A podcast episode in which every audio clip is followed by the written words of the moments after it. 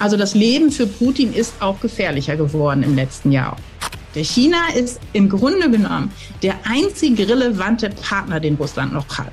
Diesen schaffen wir noch ganz gut. Die Reserven sind da, aber der nächste Winter wird sehr viel härter. Ich glaube, dass Deutschland eine wichtige Rolle hat in diesem Krieg und auch in der Beendigung dieses Krieges. Liebe Hörerinnen und Hörer, herzlich willkommen zu Macht was. Fast hätte ich gesagt, guten Morgen, weil Heute nehmen wir um 8 Uhr auf. Das ist für eine Podcastaufnahme auch ein bisschen ungewöhnlich. Äh, ja, schön, dass ihr wieder reinhört bei uns. Und äh, heute habe ich ein Thema, was nicht ganz so leicht zu verdauen ist, aber sehr wichtig. Der Ukraine-Krieg. Ja, belastet uns ja alle in der einen oder anderen Form. Alle denken drüber nach, alle reden drüber. Und heute habe ich jemanden vor dem Mikro, die mir helfen wird, vielleicht den einen oder anderen Hintergrund nochmal zu verstehen, insbesondere zu verstehen, wie kommt es eigentlich zu Kriegen und äh, wie können wir letztendlich Konflikte auch lösen. Zu Gast Professor Dr. Nicole Deitelhoff. Frau Deitelhoff, herzlich willkommen am Mikro und ich habe Sie jetzt quasi angekündigt als diejenige, die erklärt, äh, wie die Weltkrisen gelöst werden können, beziehungsweise wie es erstmal dazu gekommen ist. Vielleicht sagen Sie zwei, drei Sätze zu sich selber. Wo haben Sie Expertise aufgebaut und was machen Sie eigentlich sonst so den ganzen Tag? ja, erstmal vielen, vielen Dank für die Einladung in Ihren Podcast. Ähm, ich weiß nicht, ob ich wirklich sagen kann, wie man alle Krisen auflösen kann, denn sonst wäre ich ja wahrscheinlich arbeitslos. Ich bin von Haus aus sozusagen Friedens- und Konfliktforscherin, ähm, habe in Deutschland und den USA studiert, also so klassisch Politikwissenschaft, Rechtswissenschaften, Wirtschaftswissenschaften und mittlerweile leite ich ein Leibniz-Institut für Friedens- und Konfliktforschung in Frankfurt am Main und wenn ich das nicht mache, habe ich dann noch so ein paar Kinder zu Hause, die äh, meine ganze Aufmerksamkeit wollen und die mich natürlich schulen in praktischer Konfliktlösung, wenn man so will. Ich hab, bin ja auch irgendwie auf Sie gestoßen, habe gesehen, Sie sind in den letzten äh, Monaten durchaus sehr gefragt gewesen in den in den Medien. Vielleicht kurz da die Frage, was, was haben Sie daraus gelernt? Also der, der Input, den Sie in Medien geben, äh, wie, wie kommen da auch Reaktionen zurück? Weil mein Eindruck ist, jeder, der sich zu sensiblen Themen äußert, da kommt auch relativ viel Gegendruck. Also vielleicht da eine persönliche Einschätzung kurz zur aktuellen Situation. Also es ist äh, natürlich so, und das hat aber in der Corona-Pandemie schon angefangen, auch für Friedens- und Konfliktforscher dort schon angefangen, dass das Interesse aus der Öffentlichkeit, aus den Medien sehr stark angestiegen ist und sehr viele Anfragen kommen. Und in der Tat bei Themen, die ähm, auch in der Öffentlichkeit durchaus kontrovers diskutiert werden, wo vielleicht auch Ängste mitschwingen, da kommt es dann eben auch zu heftigen Reaktionen. Und das erlebt man eben auch, wenn man vor ein Mikrofon geht oder mal im Fernsehen auftritt, dann bekommt man schon manchmal sehr, sehr schöne, äh, sehr ermutigende Zuschriften, aber sehr häufig auch sehr hässliche, abwertende und auch äh, sexistische bis hin zu ja Drohungen. Das alles gibt es leider. Das musste nicht nur ich, das mussten viele Kolleginnen und Kollegen, die sich in diesem Konflikt geäußert haben, in diesem Jahr erleben. Also das gehört irgendwie dazu, ist aber sicherlich eine der unschönsten Begleiterscheinungen. Ja, dann äh, kurze Botschaft an Hörer und Hörer. Wer, wer Stress machen will hinterher, bitte abschalten jetzt. Also, ja. äh, nein, aber äh, ernsthaft, also äh, wir haben ja, wir haben ja ein, ein äh, gravierendes Thema, wir haben einen, einen Krieg in, in Europa und äh, auch in Deutschland seit Monat, Monaten eine, ich sag mal, schwappende Diskussion mal in die eine, mal in die andere Richtung. Mal äh, geht es darum, dass die Demokratie ähm, in der Ukraine verteidigt wird. Dann geht es um Gaspreise, äh, die dafür sorgen, dass die Deutschen in kalten oder warmen äh, Wohnungen sitzen im Winter.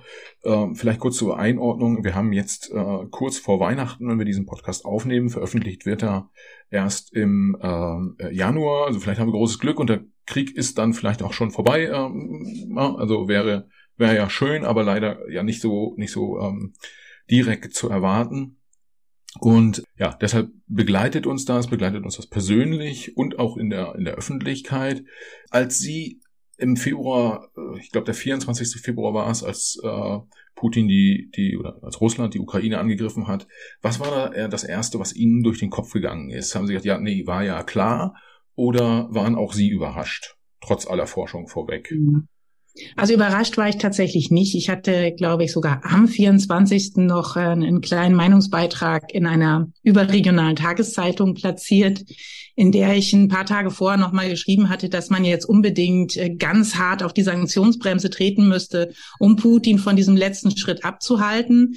Das heißt, da war es dann, das Erste, was ich dachte, war wirklich Frustration, dass es nicht gelungen ist, dass man nicht das richtige Instrument gefunden hatte, um ihn doch noch von diesem Schritt abzubringen. Und ich glaube, der zweite Gedanke war tatsächlich, auch eine tiefe Traurigkeit, nicht nur weil den Menschen in der Ukraine jetzt einfach äh, dieser Konflikt ähm, sozusagen über den Köpfen zusammenbrach, die ja ohnehin schon die Jahre davor auch äh, mit einem zumindest schwelenden Konflikt und offenen Konflikt im Osten der Ukraine zu kämpfen hatten, sondern tatsächlich auch, weil ich meine Kinder angeguckt habe und gedacht habe, sie wachsen anders auf, als es mir vergönnt war. Sie werden tatsächlich wieder in einer Phase aufwachsen, wo Abschreckung, nukleare Drohung an der Tagesordnung sind. Und das finde ich einfach, ist eine der der deprimierendsten Aussichten, die sich am 24. Februar eingestellt hat. Ja. Und als sie äh, in, den, in den Wochen zuvor, wir wollen ja versuchen heute mal herauszufinden, ob man vielleicht so, so Konflikte vorhersehen kann und die Ursachen äh, betrachten kann.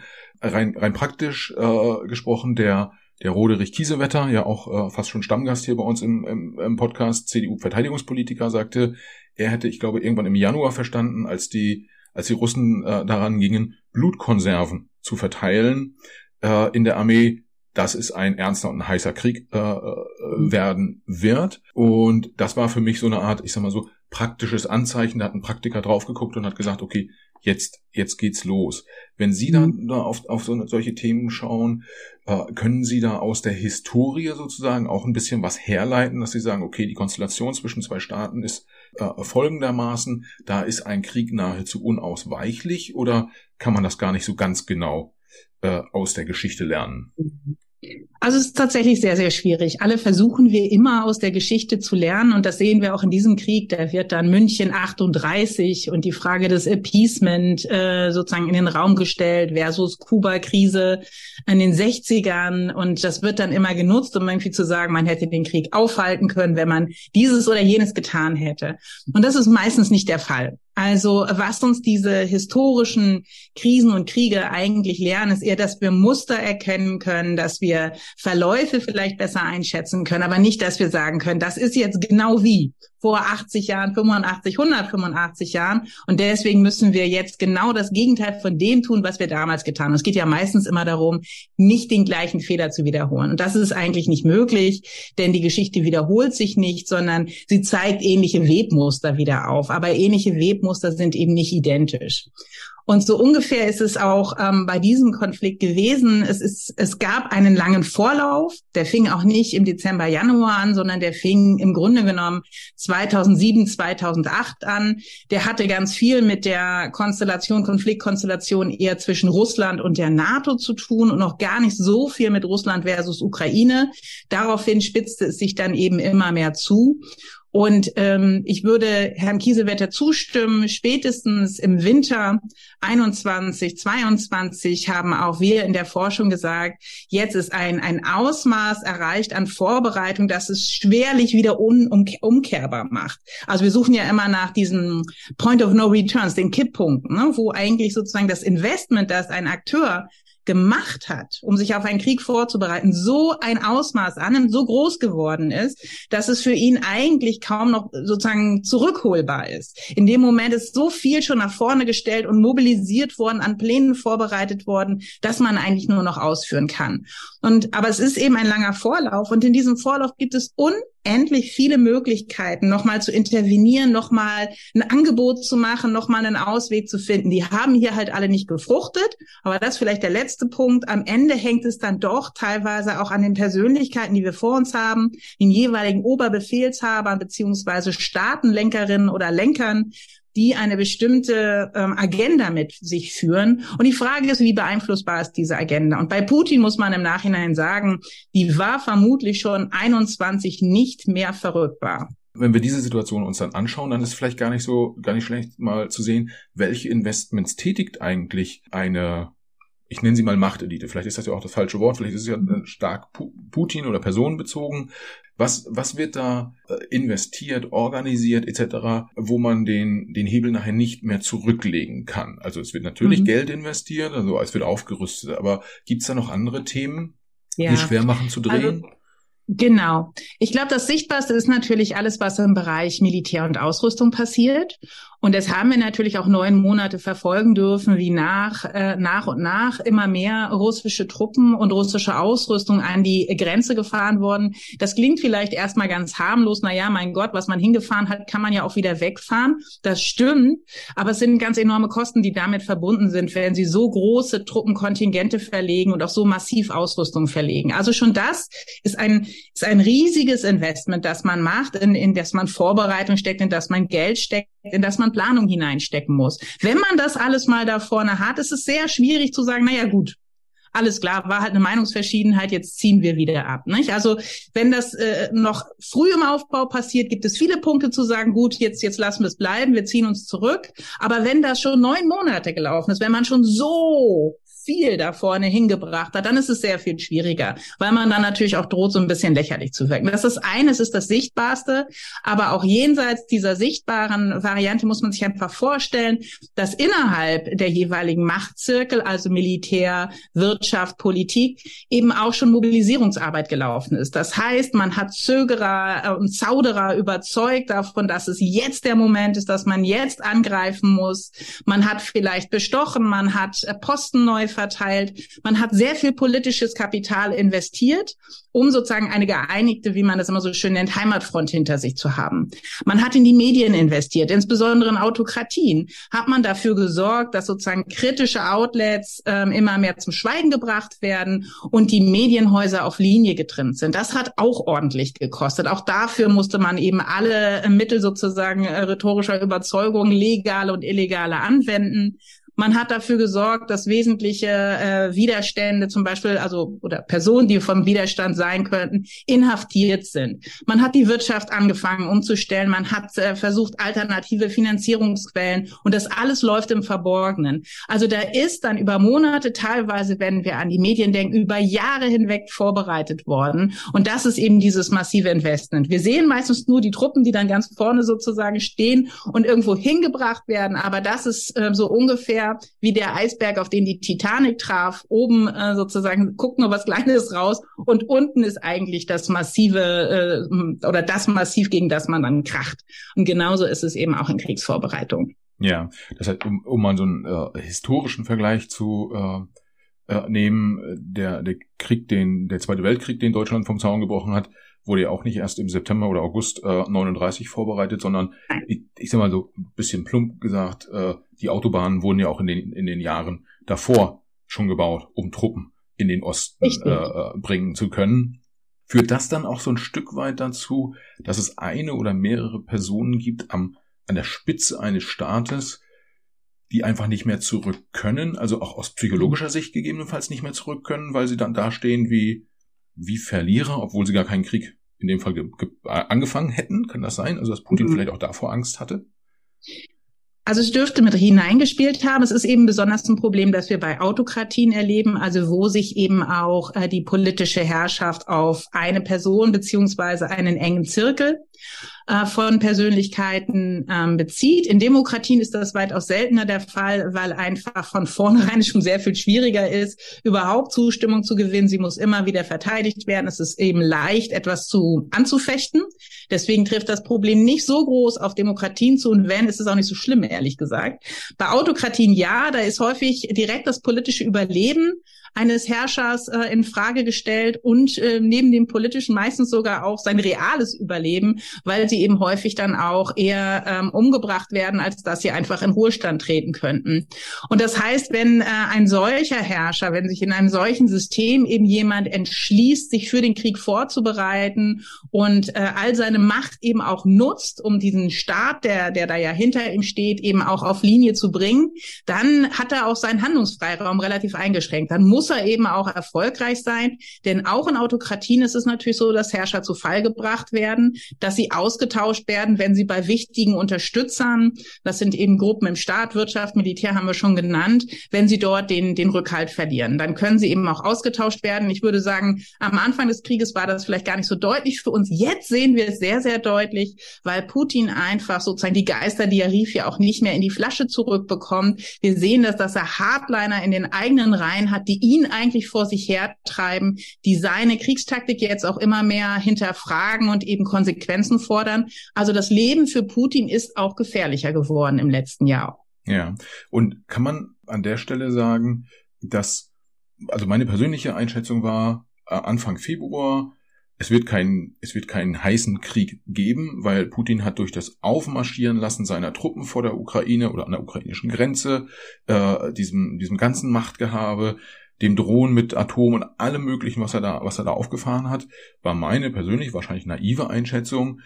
Er hat den Westen jetzt sozusagen gepackt an empfindlichen Körperstellen und äh, kann dort sozusagen steuern und aus dem, also quasi er Zugeständnisse herauspressen, weil er diese machtvolle Drohung hat, wenn ihr mir jetzt nicht was auch immer erfüllt, dann greife ich die Ukraine an. Ihr seht, ich, ähm, ich meine es ernst. Und ich habe damals gedacht, in, an dem Tag, wo der erste Schuss fällt, kippt es für ihn und er verliert dieses Drohpotenzial und äh, äh, kann damit seine Forderung nicht mehr durchsetzen. Er ist offensichtlich meinen Gedankengängen nicht gefolgt. Ja. Also ich würde sagen, ich habe auch im Spätsommer, Frühherbst 21 ganz ähnlich gedacht. Da habe ich auch gedacht, er baut hier eine Drohkulisse auf, um deutlich zu machen, ich meine es diesmal wirklich ernst und wenn ihr mir nicht entgegenkommt, dann werde ich das durchziehen. Aber ähm, im Winter 21, 22 war es so massiv, deswegen habe ich eben äh, ähnlich wie Herr Kiesewetter war ich auch der Ansicht, nein, jetzt ist eigentlich längst ein Point of No Return erreicht. Er wird, ähm, er wird es jetzt tun.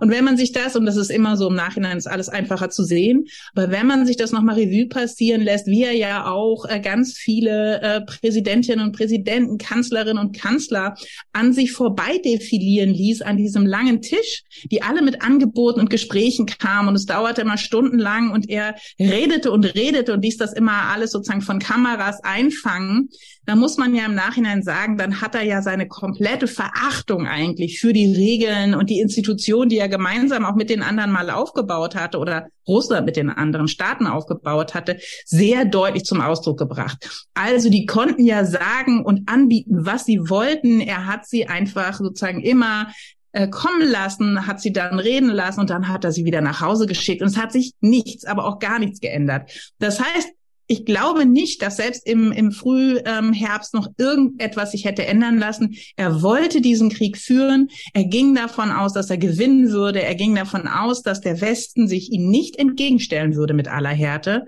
Und er wollte ihm eben auch seine volle Verachtung zeigen und dachte, er käme damit durch. Und ähm, wir, wenn wir jetzt versuchen, ähm, ich sag mal so, historische Parallelen zu finden und vielleicht auch daraus für die, für die Zukunft zu lernen, kann man mhm. dann sagen, dass es äh, gewisse Parallelen gibt, auch zu den, ich sag mal, zu den ein, zwei Jahren vor dem Zweiten Weltkrieg zum Beispiel, als äh, Hitler wollte den Krieg, äh, Hitler hatte eine äh, Machtelite um sich geschart, die den, die den Krieg wollte. Auch dort gab es Verhandlungen mit den, äh, mit den Alliierten. Äh, es gab gewisse Zwischenschritte, es gab Drohungen etc. Ist das äh, vergleichbar, wie das häufig jetzt in den Medien äh, gemacht wird? Oder würde man sagen, na, irgendwie, da gibt's noch ganz gravierende Unterschiede, so richtig ähm, kann man das nicht vergleichen? Ja, also ich würde sagen, es ist sehr schwierig zu vergleichen. Das eine ist, äh, Putin ist nicht Hitler und ich glaube, das darf man nicht unterschätzen. Hitler ähm, äh, hat eine Vernichtungslogik gefahren. Er wollte beispielsweise die europäischen Juden komplett ausrotten und hatte noch jede Menge andere ähm, äh, Menschengruppen, die er auch für nicht lebenswert hielt. Und das war ein integraler Teil seiner Kriegslogik. Das ist bei Putin nicht der Fall. Putin führt einen unmenschlichen Krieg, er greift zu brutalsten Kriegsstrategien, er verletzt wirklich systematisch das humanitäre Völkerrecht, aber er hat eigentlich keine Vernichtungslogik. Sein Krieg kommt manchmal in eine solche Logik, aber das, dabei geht es ihm darum, den Krieg selber zu gewinnen. Es hat, ist aber nicht integraler Teil seiner Ziele. Das ist das Erste, was ich mal vorwegstellen möchte, weil dann häufig immer so ein direkter Vergleich ist, ne? der, der neue Hitler. Das ist er einfach nicht. Ähm, was er ist, und was ihn gleich macht, ist, dass er auch ein äh, Aggressor ist. Also er ist ein, ein klassischer, auch mehr oder weniger Alleinherrscher, aber der eben äh, sehr viel Staatsgewalt auf sich vereinigen kann, der eine klare Agenda hat und sich nicht schert, um die Normen und Regeln, die in seiner Umwelt gelten. Das hat er absolut mit Hitler gemeinsam. Der war genauso. Er hatte eine klare Kriegsagenda und es war ihm vollkommen gleichgültig, ob es Normen und Regeln gibt und was die Konsequenzen sein würden seines Tuns. Er wollte es durchziehen. Darin sind sie sich ähnlich. Darum kann man natürlich fragen, gab es äh, nicht in den Jahren vor dem Zweiten Weltkrieg verschiedene Punkte, an denen man hätte schon entschieden eingreifen können? Das ist diese Appeasement-Debatte. München 38 ist da ja nur noch sinnbildlich. Man hätte sogar schon vorher eingreifen eingreifen können.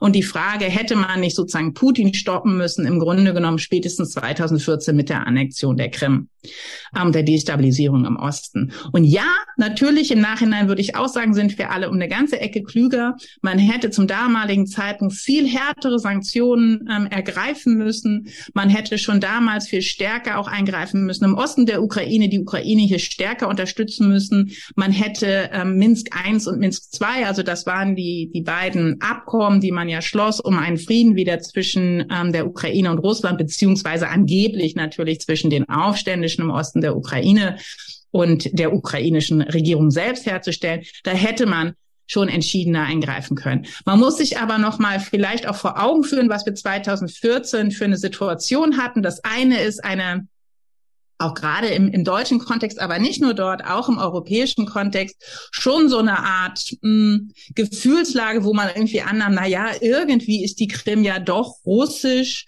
und deswegen gibt es irgendwie ja doch eine Begründung dafür, dass er ähm, diese Annexion eingeleitet hat. Also nach dem Motto, das ist keine komplette feindliche Übernahme, sondern irgendwie wie doch vielleicht eine gewünschte Übernahme. Man wollte es vielleicht auch nicht so genau wissen. Und das andere ist, man hat natürlich Sanktionen eingeleitet. Man hat natürlich gesagt, man wird diese Annexion nicht anerkennen. Aber es war so ein bisschen, irgendwie müssen wir das wieder in besseres Gewässer bekommen. Wir wollen jetzt nicht zu konfrontativ sein, sondern irgendwie ne, noch die Tür auflassen und versuchen wieder zu einer kooperativen Miteinander zu kommen. Und das ist halt gescheitert, weil man damals noch nicht gesehen hat. Ich bin auch nicht sicher, ob man es zwingend hätte erkennen müssen, dass dieser Mann schon da eine Agenda verfolgt, in der die Ukraine von der Landkarte getilgt ist. Wir haben äh, Ende 2020 habe ich einen Podcast aufgenommen mit dem Rüdiger von Fritsch, ehemaliger äh, äh, Botschafter Deutschlands in, in Moskau. Und auch mit ihm habe ich damals schon über die Sanktionen gesprochen. Und der war ein, ein großer Verfechter dieser Sanktionen. Mhm. Äh, zu dem Zeitpunkt war auch der Meinung, dass das, äh, dass diese Sanktionen sehr erfolgreich auch waren. Ja, wie Sie schon sagen, im Nachhinein ist man, ist man immer schlauer. Ende 2020 war halt noch nicht abzusehen, dass äh, Anfang 22, ist ja fast mhm. noch anderthalb Jahre vorher gewesen, äh, äh, Putin in die Ukraine einmarschieren wird. Aber so im Nachgang, wenn Sie sagen, man hätte noch was an, hätten die äh, Sanktionen noch konsequenter sein müssen. Also hätte man Russland quasi schon damals aus der Staatengemeinschaft ausschließen müssen, in Anführungsstrichen, oder mhm. wirtschaftlich kappen. Ja, Gasimport äh, aus deutscher Perspektive ist ja nochmal ein ganz spezielles Thema. Hätte man das vielleicht auch direkt stoppen müssen? Was glauben Sie? Was, was hätte zu so einem, äh, auch, auch wenn man das vielleicht auch doch historisch vergleicht, was gibt es ein oder zwei so ganz harte Punkte, wo man sagt, wenn man das macht, dann steigt die Erfolgswahrscheinlichkeit für Frieden nochmal signifikant. Mhm. Also man hätte zum damaligen Zeitpunkt, das würde ich schon sagen, ein sehr viel schärferes Sanktionsregime gebraucht. Ich weiß nicht, ob es um eine äh, komplette Isolation Russlands aus der Staatengemeinschaft hätte man 2014, das muss man auch ganz realistisch sagen, keine Mehrheit für bekommen. Das war nicht drin. Aber man hätte aus Europa und mit den USA ein sehr viel schärferes Sanktionsregime auflegen können. Dafür war im Grunde genommen auch genügend Unterstützung oder potenziell Unterstützung da. Und das hätte vielleicht insofern geholfen, dass Putin die Kosten klarer gewesen wären, die auf ihn zukommen. Er hätte sozusagen einen realistischeren Blick auch gehabt für das, was als Konsequenz dahinter steht. Er hätte daraus eben auch lernen können, dass der Westen nicht tatenlos zusehen würde, wenn er äh, die Ukraine komplett versucht, sich einzuverleiben. Also das wären Signale gewesen, die man ihm hätte setzen können und die wichtig gewesen wären. Denn was wir 22 gesehen haben und eben auch schon im Vorlauf 21 ist ja diese Verachtung, die er für den Westen hatte und ja auch offensichtlich diese Selbstgewissheit, der Westen wird nichts tun, sondern der wird genauso daneben stehen, wie er das eben schon 2014 getan hat, weil die Ukraine für den Westen nicht wichtig genug ist. Und diesen Zahn hätte man ihm sicherlich 2014 2014 ziehen können. Da ähm, würde ich schon sagen, das ist eindeutig ein, ähm, ein Fehler gewesen. Das Zweite, ja schon 2014 mit einem nun sich deutlich auch gegenüber dem Westen aggressiv zeigenden Russland, und das muss man sagen, das war 2014 bereits der Fall, hätte man ähm, in der eigenen Wirtschaft und in der Handelspolitik sozusagen die Weichen umstellen müssten. Man hätte dort erkennen müssen, dass es eben nicht einfach vorbei ist, sondern dass es weitergeht. Das hat man ja auch gesehen im Osten der Ukraine. Und bereits zu diesem Zeitpunkt hätte man anfangen müssen, sozusagen die eigenen Energieimporte zu äh, diversifizieren. Das heißt, andere Anbieter finden, schneller in die Energiewende umsteigen. Und da war, muss man schon auch sagen, da ging es um Kosten, die man sich sparen wollte. Und irgendwie hat man dann einfach alle Augen und Ohren zugemacht und hat gesagt, wird schon gut gehen, wird schon gut gehen. Und äh, die Konsequenz haben wir jetzt eben in diesem Winter und wahrscheinlich noch viel dramatischer am nächsten Winter. Diesen schaffen wir noch ganz gut. Die Reserven sind da, aber der nächste Winter wird sehr viel härter. Wenn wir, wenn wir da drauf schauen, vielleicht kurzer Exkurs, würden Sie sagen, da ist auch ein bisschen was dabei, was wir jetzt gelernt haben im Umgang dann auch mit China äh, und, und Taiwan, weil ähm, ist geografisch nochmal viel weiter weg, betrifft uns aber wahrscheinlich mindestens genauso stark, äh, wenn, wenn es dort zu einem kriegerischen Konflikt kommt. Ähm, das heißt, würden Sie jetzt auch sagen, so Freunde, bei den China-Beziehungen, da bitte mal richtig die Handbremse anziehen, ganz in Ruhe draufschauen, das müssen wir komplett neu sortieren? Mhm. Also Jein, ich sage ein fröhliches Jein, weil eine Sache, die mir sehr wenig gefällt in der gegenwärtigen Debatte, die wir über diesen Krieg führen, ist, dass wir alles, was wir in der Vergangenheit gemacht haben, als Fehler sehen. Also wirklich immer als kompletten Irrtum, epochalen Irrtum. Ich habe schon alles darüber gelesen und deswegen sagen wir ab jetzt alles neu machen müssen. Wir können nie wieder mit Sicherheit Russland machen, sondern nur noch vor Sicherheit Russland haben. Wir können nie wieder Verflechtung zulassen, sondern wir müssen Verflechtung komplett abbauen. Und das ist ehrlich gesagt nicht wahr. Das ist einfach falsch. Sondern was wir machen müssen, ist ähm, die Entwicklung sehr genau unter die Lupe nehmen, die wir vor uns haben, und dann fragen, was davon sozusagen können wir mit in die Zukunft tragen und was müssen wir loslassen. Und ich glaube, das ist auch mit Blick auf China ganz wichtig. Also ja, wir lernen aus dem äh, Verhalten von Russland jetzt mit Blick auf China. Ja, wir müssen sagen, unsere Verflechtung mit China auf den Prüfstand stellen. Dazu muss man einfach auch sagen, Verflechtung mit China und Verflechtung mit Russland ist wie zwei unterschiedliche Universen. Also unsere Verflechtung mit Russland ist wirklich, ähm, sag jetzt mal, ein Taubendreck gegen das, was, was unsere eigene Wirtschaft in China investiert hat, nicht nur was Absatzmärkte angeht, sondern auch Fertigung und Produktion, ähm, Zulieferung. Das ist einfach ein ganz anderes Ausmaß an Verflechtung, das wir vor uns haben. Also von daher schon viel, viel schwieriger. Ähm, das andere ist aber auch, dass wir eben nicht komplett Verflechtung abbauen dürfen. Verflechtung per se ist gut. Warum? Weil man eben ähm, aus diesen wechselseitigen Beziehungen Gewinne schöpft oder auch gemeinsam Verluste vermeidet. Und das heißt, man macht ein Investment in eine gemeinsame Ordnung. Das ist per se gut. Damit einhergeht Kommunikation. Das ist noch besser. Man lernt sich kennen, weil man regelmäßig im Austausch miteinander steht. Nicht mehr schön ist es, wenn das einerseits so komplex wird, also diese, diese wechselseitigen Abhängigkeiten eine solche Qualität erreichen, dass wir sie gar nicht mehr so auseinanderfriemeln können. Ne? Dass es sozusagen ein Geflecht ist, wo man auch nicht erkennen kann, dass äh, wenn etwas schief läuft, wer verantwortlich ist und wo der Fehler liegt. Das ist ein klassischer Konflikttreiber. Wir nennen das dann aber auch fehlerhaftes Interdependenzmanagement. Und das andere hängt ganz eng damit zusammen, das sind diese berühmten Asymmetrie. Man redet ja jetzt immer von dieser weaponized interdependence. Und das heißt, ich habe eine, eine wechselseitige Beziehung, äh, zum Beispiel in einer Wertschöpfungskette, in der einer der Partner auf entweder einer ganz wichtigen Rohstoff beispielsweise sitzt oder aber eine Technologie besitzt und der kann die sozusagen zumachen. Er kann mir die nicht mehr liefern und ich bin dann sozusagen aufgeschmissen. Ich habe so hohe Kosten, um das irgendwie zu ersetzen, dass ich eigentlich gar nicht anders kann, als Zugeständnisse zu machen. Das ist, was wir sozusagen in den Energieimporten jetzt sehen, also Europa mit Russland, wenn es um Gas und Erdöl geht, was jetzt so unheimlich teuer ist und was uns gerade so zu schaffen macht. Ähm, das ist etwas, was man unbedingt vermeiden sollte. Oder aber, und das ist auch ganz wichtig, oder aber, wo man dafür sorgen sollte, dass wenn es das auf der einen Seite gibt, dass es das in einer anderen Beziehung umgekehrt gibt. dass man eben wechselseitig einen Hebel hat.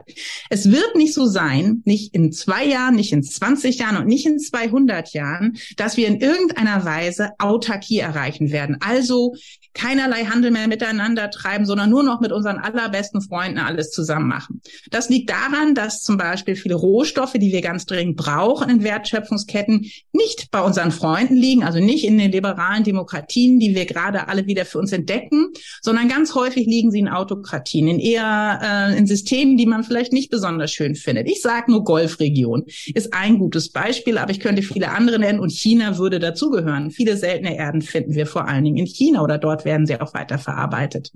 Wenn das also der Fall ist, wird es nie dazu kommen, dass wir wirklich autark sind, sondern wir werden immer miteinander Verflechtung haben müssen.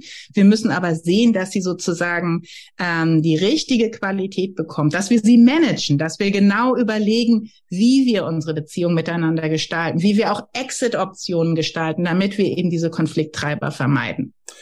Vielleicht an der Stelle äh, sozusagen, als Sie sagten ja, dass wir nur mit unseren Freunden zusammen mhm.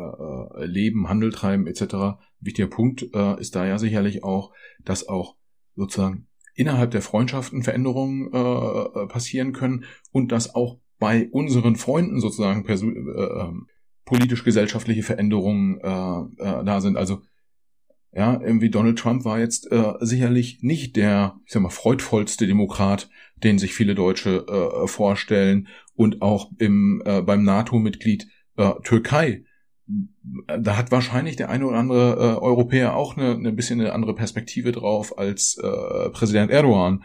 Und äh, selbst in der äh, EU mit Ungarn gibt's einen, gibt's einen Freund sozusagen, der äh, scheinbar Demokratie oder demokratische Prozesse einen Tick anders definiert, als das die, die Mehrzahl der EU-Mitglieder äh, tut. Das heißt, also historisch gelernt ist ja, wir können uns abschminken dass wir eine Welt uns basteln, wo, wo wir nur mit unseren Freunden spielen, sozusagen. Ganz genau. Ja, wir müssen sozusagen müssen mit den Schmuddelkindern spielen, ja. Wenn wir das sehen, dann das eine, äh, wir, wir wollen ja gucken, was haben wir gelernt, wie kann man, wie kann man Kriege und Konflikte vermeiden. Das eine, ein Punkt ist dann ja, dass man Abhängigkeiten möglichst reduziert oder auf Gegenseitigkeit sozusagen mhm. aufbaut, weil das äh, sorgt schon mal dafür, dass ein potenzieller Gegner sich etwas genauer überlegt, ob mhm. er eine kriegerische Auseinandersetzung anfängt oder nicht. Wenn wir jetzt schauen, irgendwie, gerade in der Ukraine, jetzt ist der Konflikt da, er ist auch so schlimm, wie wir uns äh, ihn nicht vorgestellt haben äh, vorher. Er geht über Monate, es gibt Tote, nicht wenige Verletzte. Jetzt ist so die Frage, wie kriegt man es eigentlich aufgelöst? Haben wir, haben wir da äh, etwas draus gelernt und äh, hat sich da vielleicht auch ich sag mal so, wenn man, wenn man so draufschaut, über die Jahrhunderte etwas verändern, wie Kriege zu Ende gebracht werden? Oder äh, stehen wir da eh noch ähnlich, ja, wie dem 30-jährigen Krieg standen? Also irgendwie müssen wir es jetzt beenden. Mhm. Also tatsächlich ähm, hat sich im Grunde genommen in der Beendigung von Kriegen gar nicht so viel geändert sondern ähm, noch immer ist das ähm, eine ausgesprochen schwierige Angelegenheit, die auch selten kurzfristig zu erreichen ist. Also die meisten Konflikte, die wir uns angucken, ähm, dauern einfach lange in der Beendigung. Ja, selbst wenn sie relativ kurz geführt wurden, dauert es, bis man sie wirklich endgültig befriedet hat. Also vielleicht ein paar Sachen. Das erste ist äh, Kriege, die unter einem Jahr dauern sind schneller zu befrieden, also im Sinne von nachhaltiger zu befrieden, ja, also sie brechen nicht so schnell wieder aus wie Kriege, die über dieses Jahr hinausgehen. Das ist einfach eine statistische Auffälligkeit, ist auch relativ einfach zu erklären, wenn man sich einfach vorstellt, zwei Gesellschaften und es sind ja einfach ähm, Soldatinnen und Soldaten, die gegeneinander kämpfen. Wenn das eine gewisse Zeit andauert, umso mehr nehmen die Verletzungen zu und nimmt eben auch der Hass aufeinander zu. Und je mehr wir es mit Hass zu tun haben, desto schwieriger wird es, diese Gesellschaften dazu zu bringen, wieder in Frieden miteinander zu leben. Das braucht dann einfach viel mehr Zeit oder anders gesagt, schon der kleinste Funke genügt in einer solchen Situation, um Gewalt wieder anzufachen. Das ist das eine. Ähm, das zweite ist, und das ist eine Veränderung zu früher, wir haben es heute viel mehr mit ähm, innerstaatlichen Konflikten zu tun. Also sind nicht mehr die großen zwischenstaatlichen Konflikte, auch wenn Ukraine-Russland gerade so einer ist, aber die meisten oder die, das, äh, der Großteil an Konflikten, die wir weltweit beobachten, sind tatsächlich Bürgerkriege oder Kriege in ähm, zerfallenen Staaten, also die dann auch über Grenzen hinweggehen, aber wo man es nicht sozusagen mit etablierten Regierungen zu tun hat, die irgendwie organisiert kämpfen. Und gerade diese Konflikte sind ausgesprochen schwer zu beenden, weil man häufig gar nicht den konkreten Ansprechpartner hat. Ja, also die Konfliktparteien wechseln, es gibt keine klaren Kommandostrukturen, es gibt häufig auch keine Repräsentanz einer Bevölkerung vor Ort. Und das alles macht es ausgesprochen schwierig. Zwischenstaatliche Kriege klassischerweise, wenn man sich das nochmal vor Augen führt, ist gar nicht mehr so leicht, begannen mit einer Kriegserklärung, einer Mobilmachung. Das hat erstmal schon mal Zeit gegeben. Das hatte sozusagen einen klaren Beginn den man äh, verfolgen konnte. Es wurden klare Kriegsziele formuliert und sie endeten meistens mit einer Kapitulation, die aber auch sehr, sehr häufig mit Verhandlungen einherging. Das ist auch die Situation, die wir heute noch haben. Also bei den zwischenstaatlichen Kriegen ähm, sozusagen, sie enden häufig damit, dass eine Seite unterliegt oder sie ausbrennen. Ausbrennen, fürchterlicher Begriff, heißt im Grunde genommen, dass ähm, die beiden Parteien, die hier im Konflikt miteinander stehen, die Kraft verlieren, diesen Konflikt weiterzuführen. Und dann, dann ist der erstmal, also dann sehen sie eben sozusagen nur noch die Asche, aber da sind noch Glutnester drin. Und wenn die Parteien sich erholt haben, unsere Konfliktparteien, können die auch wieder loslenken. Aber das nennen wir sozusagen Ausbrennen. Es ist alles so weit zerstört, zerstört und verbraucht Material, Menschen leider auch. Das klingt sehr zynisch und das möchte ich gar nicht. Ja, aber dass da einfach keine Kraft mehr da ist, um Konflikt weiterzuführen. Wenn ich mir die, die Diskussion in Deutschland anschaue, also selbst hier im, im Podcast, ähm, hatte ich äh, Leute wie, wie den Dietmar Bartsch zum Beispiel oder den Bodo Ramelow, die sehr, sehr stark darauf gedrungen haben, möglichst doch keine oder weniger Waffen zu liefern und zu verhandeln. Auf der anderen Seite waren äh, Gustav Gressel und, und Anton Hofreiter hier, die sehr intensiv für Waffenlieferungen plädiert haben und gesagt haben, Verhandlungen ist keine Option. Eine Frage, die ich mir immer gestellt habe, also ich bin ja persönlich auch eher gegen Schießen als dafür, äh, um das mal so flapsig zu sagen, aber wie kommt man denn in eine Situation, dass Verhandlungen möglich sind? Also ich würde ja auch einem Anton Hofreiter nicht unterstellen wollen, dass der mhm. sagt, komm, lass mal Waffen liefern, weil ist gut, Waffen zu liefern. Und, und Dietmar Bartsch würde ich nicht unterstellen wollen, dass der sagt, lass mal verhandeln, einfach weil Ukraine ist nicht so wichtig. Aber dieser Punkt, wir führen Gespräche. Es ist ja scheinbar aktuell so, dass wenn irgendwie Scholz äh, oder auch Zelensky irgendwie in, in Moskau anrufen, Putin nicht dran geht und sagt, oh, endlich können wir darüber reden, wie wir, wie wir hier den Krieg beenden, sondern tendenziell der ja eher sagt, habe ich keine Lust, irgendwie drüber zu, zu reden. Ich formuliere das bewusst etwas flapsig. Und wie Sie ja auch gerade sagen, auch in der Ukraine, auch Zelensky wird ja jetzt nicht sagen, Mensch, irgendwie äh, ein Großteil meines Landes ist besetzt, lass schon mal darüber reden, was ich irgendwie sonst so abgeben muss, um, um Frieden zu äh, bekommen. Aber also erstens, wie funktioniert es generell? Also wie kommt man zu so einem Punkt, dass das gesprochen wird, auch ernsthaft gesprochen wird darüber, wie man den Krieg beenden kann? Und zweitens, was können eigentlich Dritte, also Deutschland, die USA, die EU, meinetwegen auch China und Indien, was können die tun, wenn sie denn wollen, um diesen Konflikt zu beenden. Mhm. Ja, vielleicht also der erste Punkt, ähm, dieser Reifungspunkt, der für uns in der Forschung ganz, ganz wichtig ist, der ist unheimlich schwierig natürlich von außen sozusagen zu prognostizieren. Ne? Also machen wir noch das oder jenes und dann haben wir den Reifungspunkt erreicht. Wie wir ihn erkennen können, ist, ist weniger schwierig.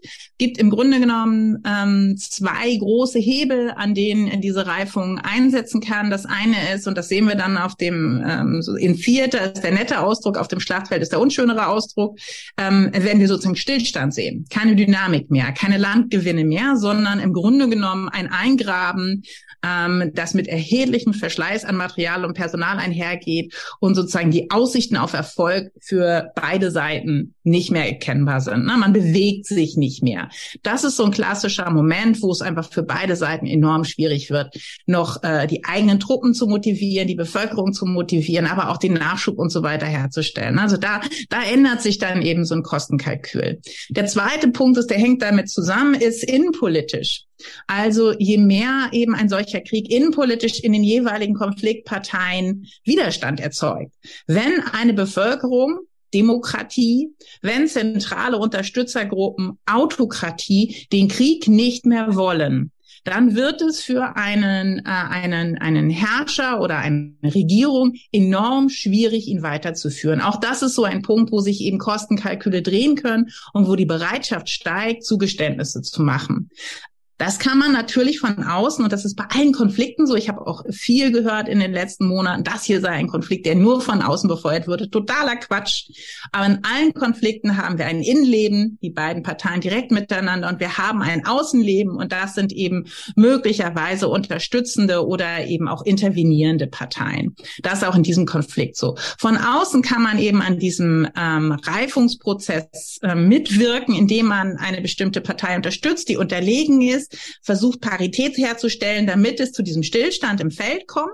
Ja, und die, die Möglichkeiten, die man hat, sind eben entweder die Gegenseite zu sanktionieren, ne, Kosten für die Gegenseite zu erzeugen, die den Krieg für sie teurer machen, und die Seite, die man selber unterstützen will mit Waffenlieferungen und Trainings und so weiter, eben besser auszurüsten, so dass sie sich eben eher verteidigen kann und dass sie in diese Parität kommt. Genau das sehen wir gerade auch im Ukraine-Krieg und das ist auch gelungen. Wenn man sich noch mal an den Anfang dieses Krieges zurückdenkt, dann hatten wir im Frühjahr Vorverhandlungen beziehungsweise fast schon Friedensverhandlungen, relativ zackig. Also es war, glaube ich, ein oder zwei Wochen nach Kriegsbeginn begann das bereits. Erst in der ähm, in der Grenzregion Region Belarus, später dann äh, in der Türkei. Und man war sehr, sehr weit mit einem ähm, Abkommen bereits. Warum ist das letzten Endes gescheitert? Das werden uns in 50 Jahren die Historiker sagen, wenn die ganzen Akten offen liegen. Aber ein wesentlicher Punkt ist, ähm, was äh, an Gräueltaten dann durch die russischen Truppen bekannt wurde. Also dieser Rückzug aus der Region Kiew wo man dann plötzlich äh, Bucha, Mikolajew und andere Orte sah und was die Russen dort getan haben. Das war ein wesentlicher Faktor, um den erfolgreichen Abschluss dieser Friedensverhandlung zu torpedieren. Aber was man sehen kann, noch im Nachhinein, ist eben, dass es geht und dass beide Seiten zu einem Punkt in diesem Konflikt bereit waren, Zugeständnisse zu machen. Und da muss man ja wieder hin. Was jetzt zum Beispiel Türkei oder gerade China, Türkei ist ein Kriegsgewinner, da müssen wir vielleicht gesondert drüber sprechen. Aber was China machen könnte, China ist im Grunde genommen der einzige relevante Partner, den Russland noch hat. Würde China sagen, ich entziehe dir jede Unterstützung, ich verurteile diesen Krieg, ich verurteile deine Aggression und ich bin nicht mehr bereit, dir in irgendeiner Weise in den internationalen Organisationen, über Handel und so weiter entgegenzukommen, dann wird es für Putin sehr, sehr eng. Also wenn, wenn China sich entscheiden könnte, tatsächlich aktiv zu vermitteln, dann gäbe es auch eine gewisse Chance, dass wir einen von außen erzeugten Reifungspunkt bekommen, weil Putin eigentlich nicht mehr viel anders kann. Ne? Also sozusagen, es gibt von außen Möglichkeiten, da muss man eben genau schauen, wie stehen die jeweiligen Parteien zu unseren Konfliktparteien, was könnten sie erreichen und das alles hat dann eben Einfluss darauf. Aber es ist tatsächlich, das ist mir ganz wichtig, keine exakte Wissenschaft, wo wir sagen können, mach A, und du erreichst B zum Zeitpunkt T. Na, das gibt's einfach nicht. Ist keine Mathematik sozusagen. Leider nicht. einen, einen, einen spannenden Punkt, den ich auch immer wieder mal höre in den Medien, ist, dass gesagt wird, Mensch, wenn der Zelensky jetzt am Punkt X Friedensverhandlungen beginnt oder auch einem Frieden in irgendeiner Form zustimmt, dann überlebt er das politisch nicht in der Ukraine. Mhm. Mhm. Ist ja auch ein Punkt, also der wird es zumindest nur, nur in Anführungsstrichen politisch nicht überleben. Putin wird es vielleicht auch persönlich nicht überleben. Mhm. Aber wie unterscheiden sich da Demokratien äh, von Autokratien auch? Also gibt diesen, diesen öffentlichen Druck, den gibt's dann schon.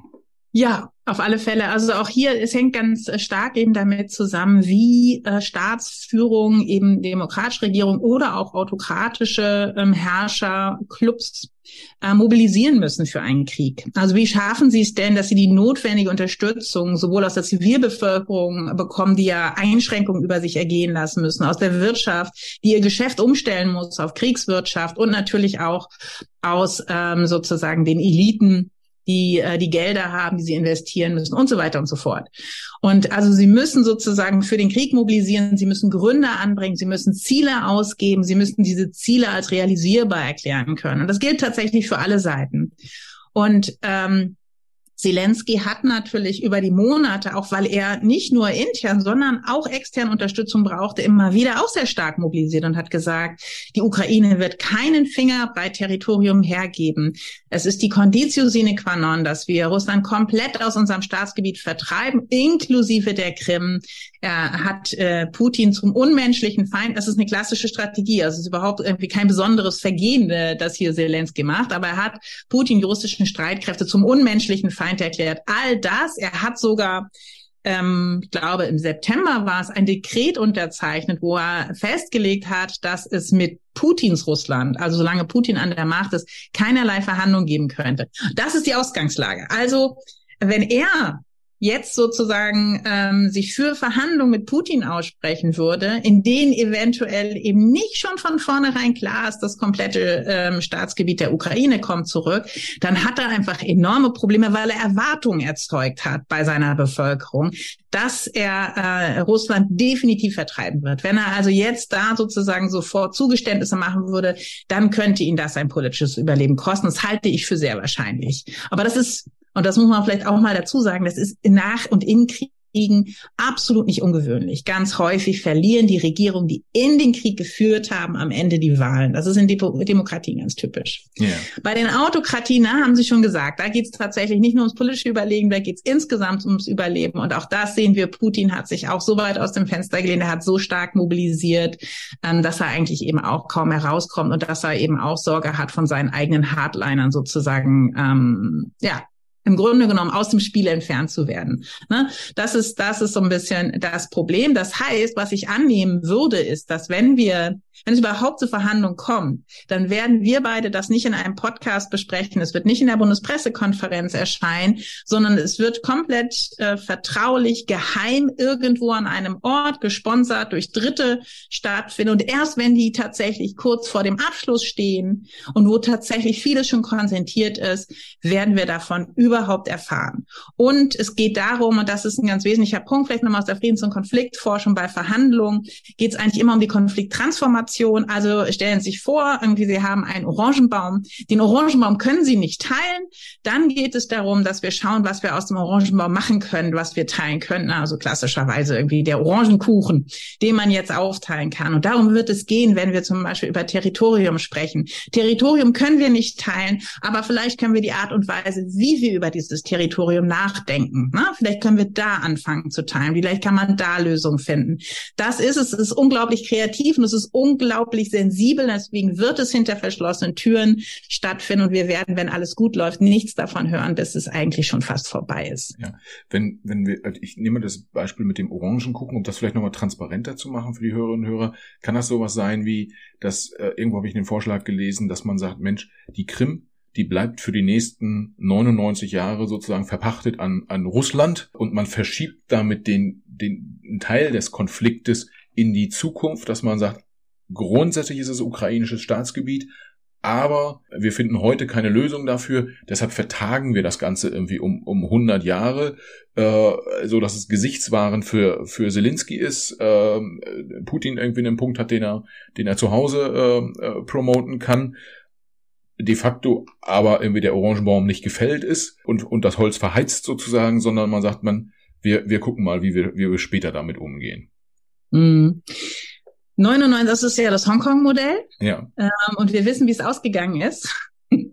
Aber nein, ich will nur sagen, ähm, ich, das halte ich noch nicht für eine besonders brauchbare Lösung. 99 Jahre, das sind äh, mehrere Generationen von Menschen.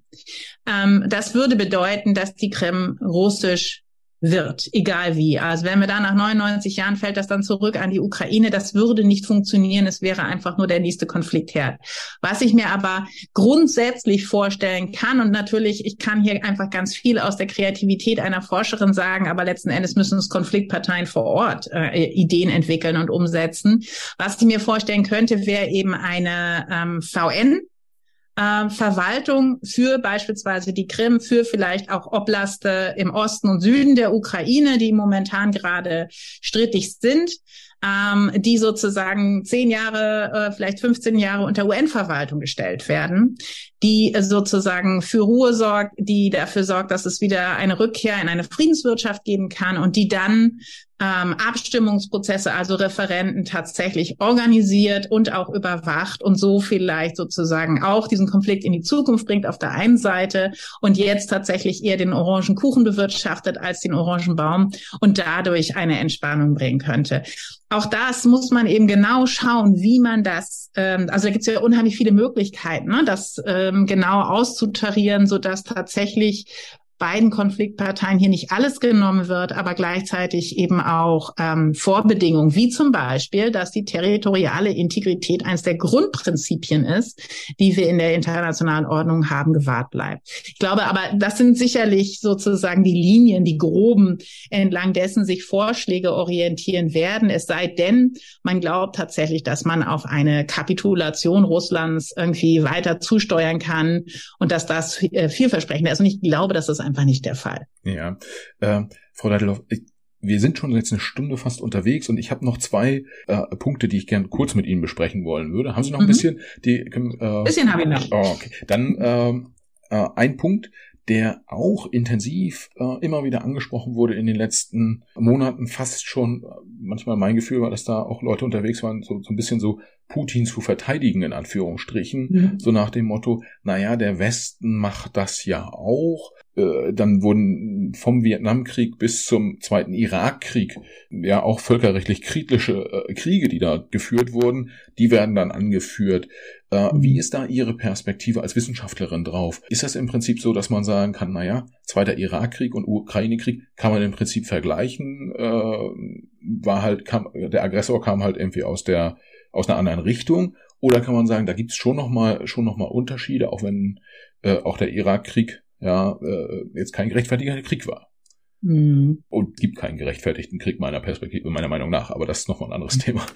Nein, also ähm, es gibt viele gerechtfertigte Kriege, aber ganz wenig gerechte. Wahrscheinlich gar keine, würde ich Ihnen absolut zustimmen. Ähm, also ich würde schon sagen, da gibt es ein paar, paar massive Unterschiede zwischen diesen ähm, Konflikten. Und vielleicht sollte man da auch nochmal vorne wegstellen, dass ähm, Unrecht natürlich kein anderes rechtfertigt. Also ich kann nicht sagen, weil jemand in der Vergangenheit äh, gegen Völkerrecht verstoßen hat, gibt es mir das Recht, das genauso zu tun. Also nach dem Motto, Edge Badge kann ich auch. Das gibt es natürlich nicht, sondern das Unrecht wird einfach nur größer, je mehr man davon anhäuft. Ähm, das andere ist die Kriege, die Sie jetzt auch nochmal genannt haben. Also nehmen wir mal den zweiten Irakkrieg. Ja, ist geführt worden unter, unter falschen ähm, Tatsachen. Also hat sich hinterher herausgestellt, war nicht so.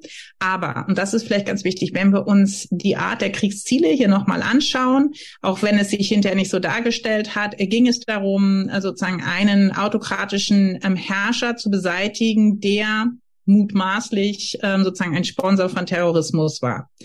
Es ging darum, in der, in der Kriegsführung, das hat man, glaube ich, auch deutlich gesehen, ähm, zumindest in, in großen, in den großen Linien ähm, auch Unterschiede zu machen zwischen der Zivilbevölkerung und äh, den tatsächlichen Bewaffneten. Also man hat eben versucht, und Sie erinnern sich vielleicht nochmal irgendwie an diese, an diese Bilder, die wir auch aus dem Zweiten Irakkrieg noch kennen, ne? diese, diese grünen äh, Laser. Also es sah ja ein bisschen immer aus wie Feuerwerk in der Nacht.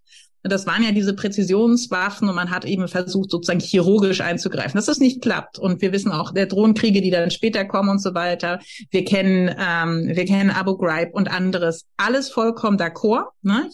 Ähm, dafür musste sich, äh, mussten sich die US-Truppen ja auch verantworten. Die Verfahren laufen da bis heute. Der Skandal äh, war groß, aber nichtsdestoweniger. Vom Ansatz her ging es erstmal darum, einen, einen mutmaßlichen Sponsor von Terrorismus, ähm, der eine Gefährdung der Ordnung darstellte, tatsächlich ähm, aus dem Spiel zu nehmen. Und man hat versucht, ähm, die Unterschiede zwischen Zivilisten, also das, das Leid in der Zivilbevölkerung zu minimieren.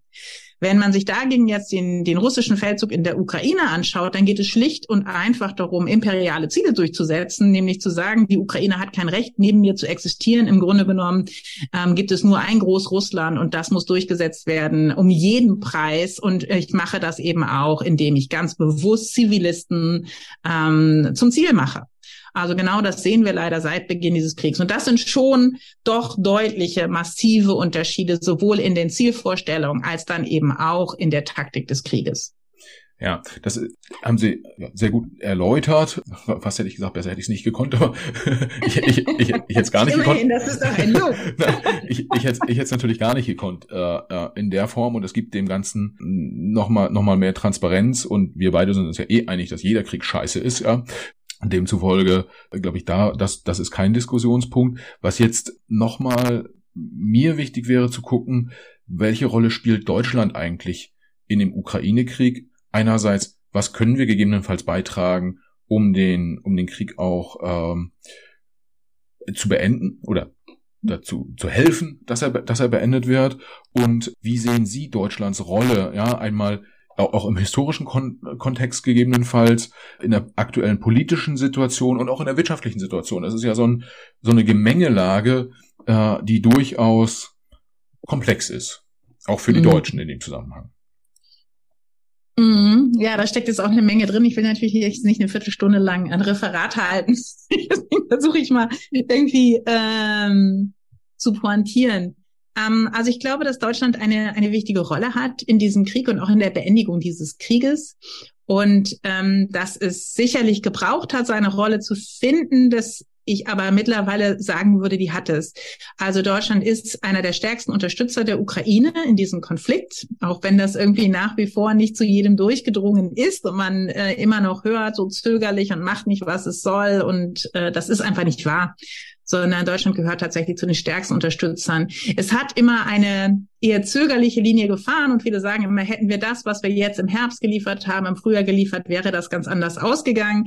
Aber das ist äh, überhaupt nicht unklug gewesen, sondern auch wenn das natürlich mit, mit ähm, einer Verlängerung dieses Krieges einhergegangen ist, war es sinnvoll, weil Kriege sehr dynamische und auch, ähm, wir sagen ja auch Fog of War, der Nebel des Krieges, sehr undurchsichtige Gebilde sind. Und es ist tatsächlich richtig, abzuwarten und, und behutsam vorzugehen und zu schauen, was bestimmte Entscheidungen, die man trifft, auch ähm, für Auswirkungen haben.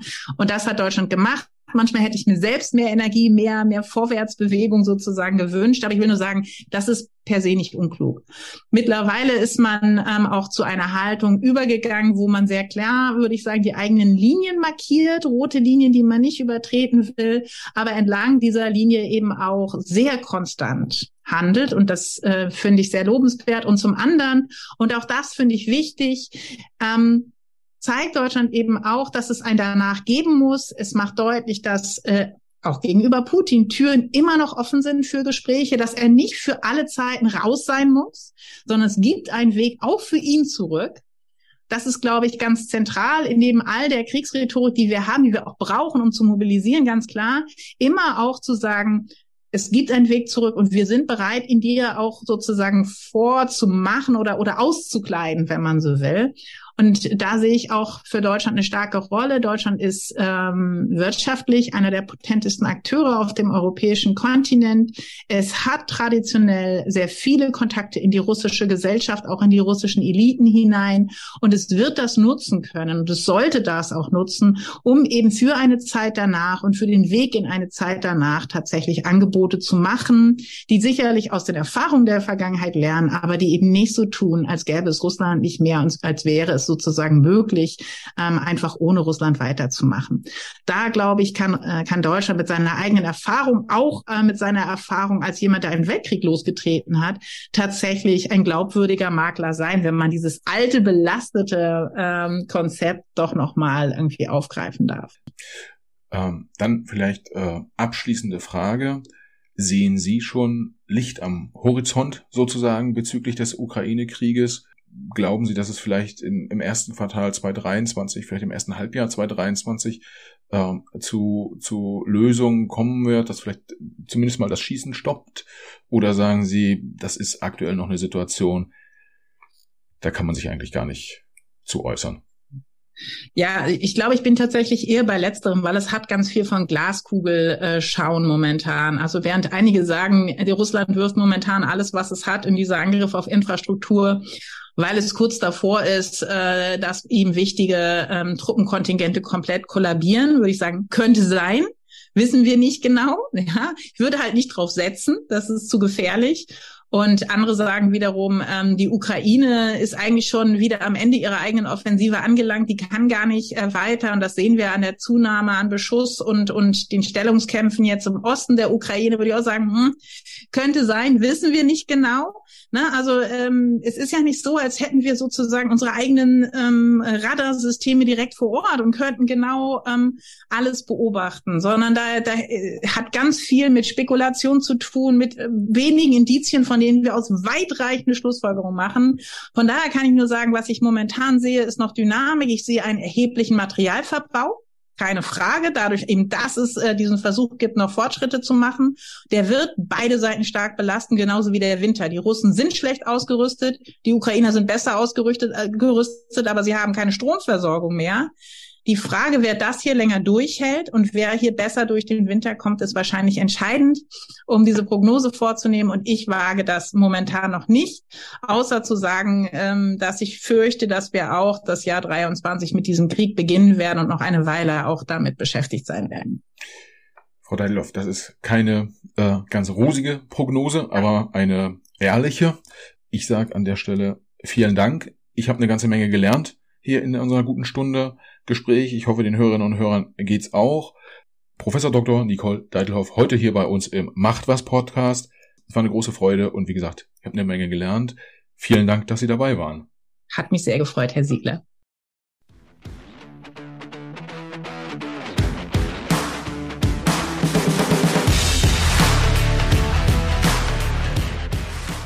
Liebe Hörerinnen und Hörer, vielen Dank fürs Zuhören. Schön, dass ihr auch dieses Mal wieder dabei wart. Für die Macherinnen und Macher unseres Podcasts, inklusive meiner Person, Michael, der ja hier netterweise äh, diesen Podcast hosten darf, für uns alle wäre es das größte Kompliment, wenn ihr dem Macht was Podcast eine 5-Sterne-Bewertung und einen positiven Kommentar auf Apple Podcast oder einer anderen von euch genutzten Podcast-App hinterlasst. Wir freuen uns auch, wenn ihr dem Macht was Podcast auf Instagram, Facebook, LinkedIn oder Twitter folgt. Schreibt uns dort gern Nachrichten, kommentiert unsere Episoden, übt gern auch Kritik und macht uns gern auch Vorschläge für Gäste, die ihr mal bei uns im Gespräch hören wollen würdet. Vielen Dank, viele Grüße und bis zur nächsten Folge. Alles Gute, bis dahin. Ciao.